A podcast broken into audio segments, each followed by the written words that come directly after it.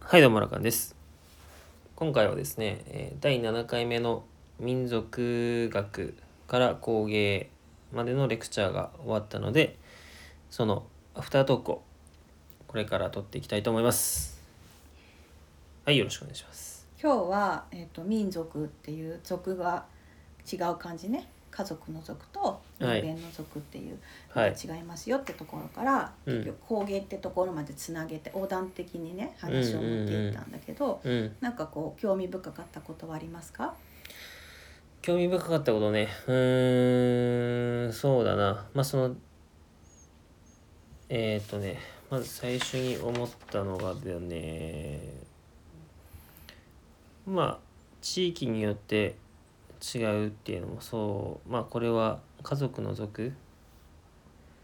地域時代によって違うっていうところはそうだったんだけど何が一番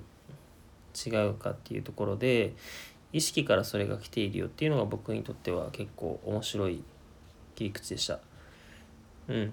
で民族学、えー、人弁に単義の方民族学の方に関してはまあその民族が培ってきた文化とか習慣、まあ、フォークダンスみたいなやつとか、まあ、そういったものなんですけどあのまあそれはそれでね一旦そういうものなんだっていうふうに感じましたけど、まあ、一番面白かったのは、まあ、そういう時代のそういう民族の神様というか、まあ、霊っていうのが入っているっていうのがすごく面白かったですね。でその まあ今回は例えばヨーロッパの話イタリアスペインフランスドイツイギリスのところで、えーまあ、同じヨーロッパっていう民族なんですけどイタリアスペインっていうくくりはそれぞれ感情婚が入っていてフランスドイツは五性婚でイギリスは錦婚っていうところで、えーまあなんて言うんですかねこう表現するものというか大事にしてるところが違うっていうふうに見るっていうのが面白かったです。うん、で もっと言うとその 民族っていうのがえーまあ神話神話から来ていてえー今その家族の方の民族ですね意識から神話ってことね。うん、うん意識から神話神話から発生派生してるその民族に神話ってあるでしょ独特の、うんうんうんだから意識がその神話を生み出しているその民族に対してね。うんうんうんなるほどまあだから日本で言ったら大和民族の神話、うん、日本書紀とかねそういううことんだよね。古事記とか、うん、そう、まあ、そういったものが、えー何宗教を生み出してるうん、までつながってるよね宗教までつながってるって話うんうんうん民族によって宗教って大体塊でできてるじゃないうんあんまり民族間にはその後移動してったけどもうん基本その民族で宗教って生まれてるからね、うん、でその族の方族というかその人弁に谷の方の民族に関しては気候が影響しているというところで、えーまあ、沖縄と例えば本州とか北海道ではまた全然違う気候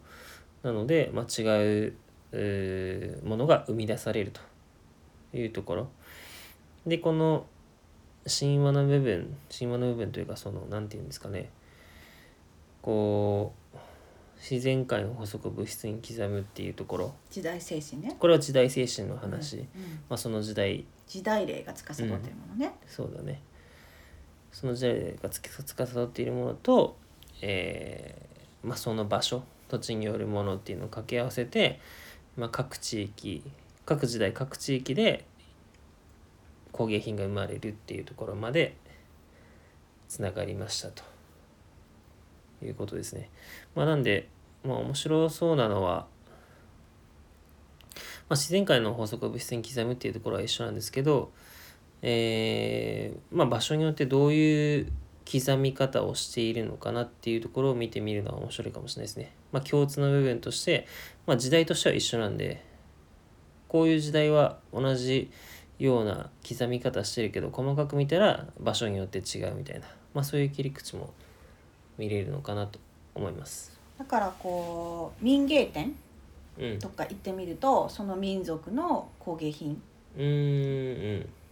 うんがで固まってるからすごうんくそこの民族はどんなふうに自然界の法則を無事に刻んだのかっていうのがうんまあ分分かかるかりもやしれすないいですよねね。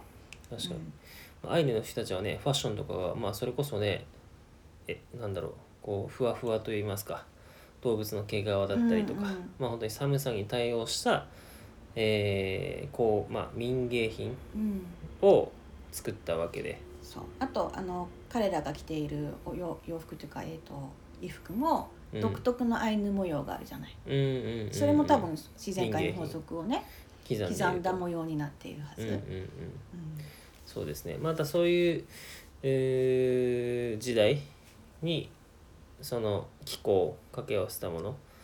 ていうのはまあ、まあ、気か気候、うん、そうですねうんまあそういうくくりで見てみるのは面白いのかなとうん、いうふうに思いましたそう学校やって今うんあの横断的に考えていくっていうのをどんどんやっているんだけれども、うん知識も増えてきたよねうんうんで考え方も新しいものがもたらされてきてるよね、でシナプスをつなげるってことも今やっうんうん進んできて、まあ、だからこそ今日みたいな形でお話ができるんだけれども、こういうふうに横断的に、えー、と考えていくっていうのをやってみるとどうですか、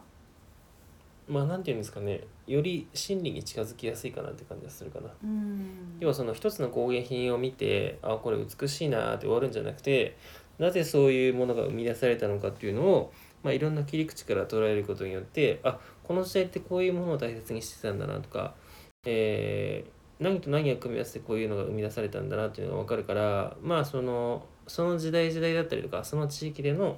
まあ、本質的なことが見えてきてで結果としてこういうものが生み出されてるよねっていうところが分かりやすくなるのかなとうんうん思います。うん、そうですねまさしくその今模範解答だったね、ああすごいいいいい意見でしたか。うん、要は学んできたからこそ今そういう言葉が言える、うんで今ラカン君はこのレクチャー以外にも別にシュタイナーの学びも同時に進めてるからうんより深いところでつなげることが多分できるよううにん、なってなってくると。うんだから今真理っていうねはい。あの言葉心じゃなくてあのし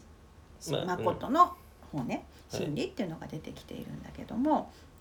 うん、と横断的に考えることをどういう切り口でやるかって今こまうあ、練習かな。うんうんうん。だから今回はじゃあこの切り口でいってみましょう。うん、今回こういう別の切り口でいってみましょう。そうですねそうだかまらあ捉え方をちょっと変えてみるというか。ビフォートークの時には愛っていう切り口でまあそれで切ねって話みしてまっしたてね。話をしたけど、今日は民族っていうのいでう切り口で切り口で切ってみ結る局工芸までたどり着く。うんうんうんうん。で途中シナプスマップ的にうんうん、入れた、だからシナプスマップを作っていくことでうんとつなげることができるわけ。そうだねなん。か横断するっていうのは自分の中でシナプスマップの点をつなげていくっていうことになるっていうことですね。なるほどなるほうんど。わかなんりまとしなた。くこうつ確信に迫ってきた感じでしょ。ね。うんまあでも本当に大事なことは多分こういう自然界の法則を物質に刻むとか、うん多分そういうところ、うんまあうんこういう点を打てるかどうかがそうですすごいね。大事かなとう思いんままあ大抵それを見ている人っていうのはあまりいないのす。で。うんそれをの点を持ってるっていうことだけですごく大きいよ強みねになると思うね。うんはいうんわかりましたということで終わりましょうか。はいということで、えー第7回目、えー民族学と、えー工芸